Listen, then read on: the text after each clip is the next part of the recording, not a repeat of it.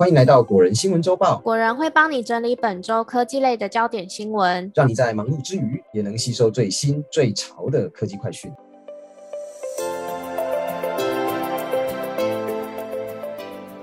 大家好，欢迎来到果仁科技周报，我是 Robert。嗨，我是 Silver。今天有五则科技新闻要跟大家分享。那话不多说，我们赶紧开始吧。第一则新闻呢是苹果发表 M2 iPad Pro、iPad 十以及最新的 iPad TV 4K。苹果在本周二晚上以新闻稿的形式呢，直接在官网推出了 M2 iPad Pro。iPad 十以及最新的 Apple TV 4K M2 的 iPad Pro 的升级内容其实没有太多，整个外形、大小、重量、屏幕规格、容量也几乎都没有变，就是把 M1 晶片升级成 M2 晶片，然后让 Apple Pencil 支援悬浮功能，在你下笔之前就可以在荧幕上显示确切的位置。那 iPad 十的变化就比较多喽，它一改过去太空灰跟银色这两种颜色的选择，这次提供了黄色、银色。蓝色跟粉红色，而且外形呢改为直角边框，和其他三款 iPad 一样。荧幕部分呢也改用窄边框，并且加大到十点九寸，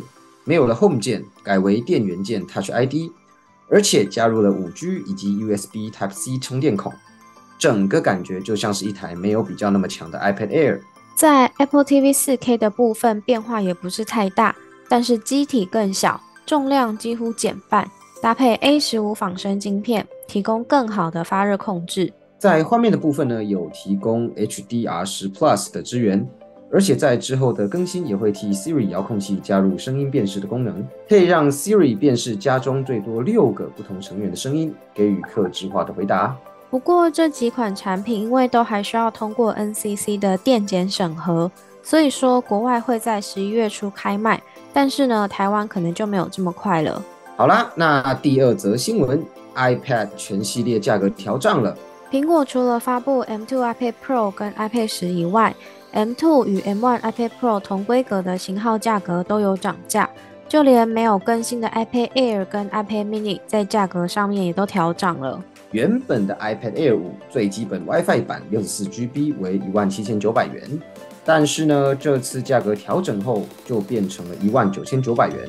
WiFi 版的两百五十六 GB 也从两万两千九百元调涨为两万四千九百元，整体来说涨价的幅度呢，大概是两千元左右。iPad mini 的部分价格也有调涨，目前 iPad mini 六从最基本 WiFi 版六十四 GB 的一万四千九百元调涨到一万六千九百元。LTE 版的 iPad mini 呢，在六十四 GB 的部分是从一万九千四百元调涨为两万一千九百元，是涨价幅度最高的一款。这些价格的调整呢，也都在十月十八日晚间 Apple Store 线上商店更新完毕，所以现在大家看到的都是最新调涨过后的价格了。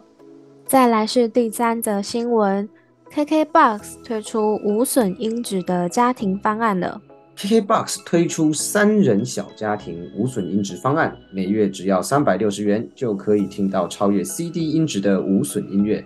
可以听到音乐里更多的细节。除此之外呢，还有推出给新旧客户的两大限时优惠，即日起到十一月七号，iOS 使用者如果是新用户订阅无损音质三人家庭。或是标准音质三人或六人家庭方案，都可以享有首三个月五折的优惠。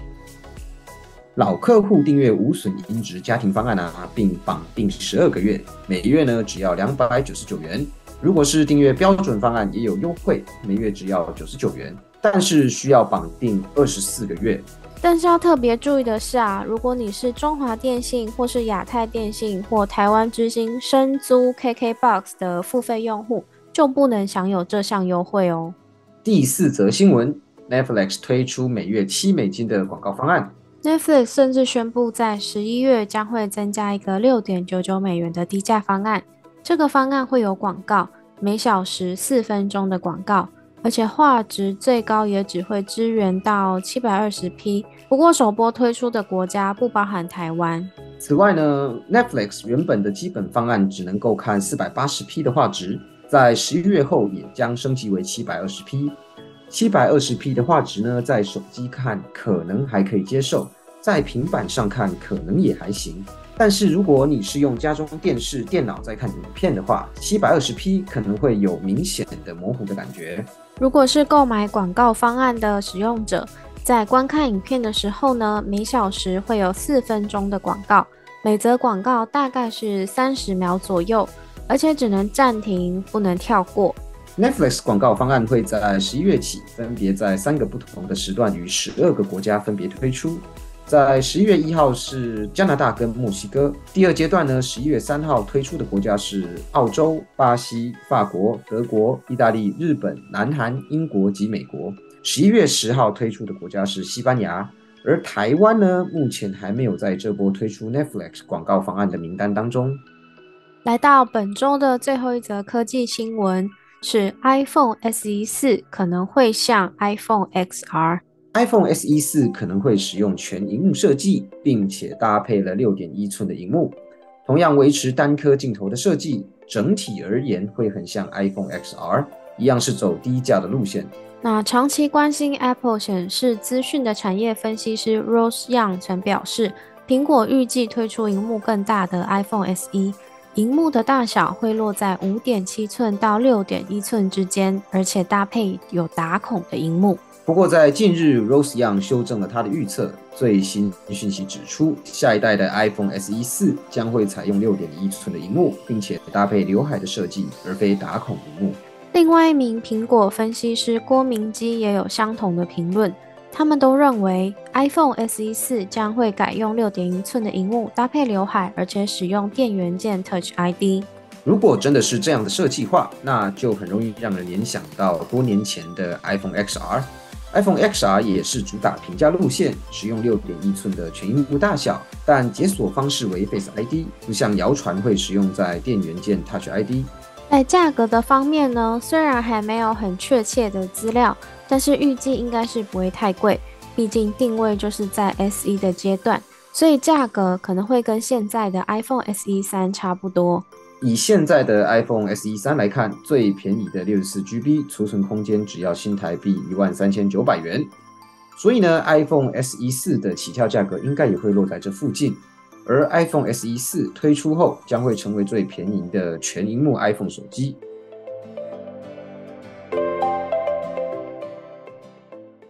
那以上就是本周的五则科技重点新闻。今天的节目先到这边，喜欢本集内容的朋友，欢迎按赞跟订阅，然后把频道分享给更多对科技有兴趣的朋友哦。那我们下次见啦，拜拜，拜拜。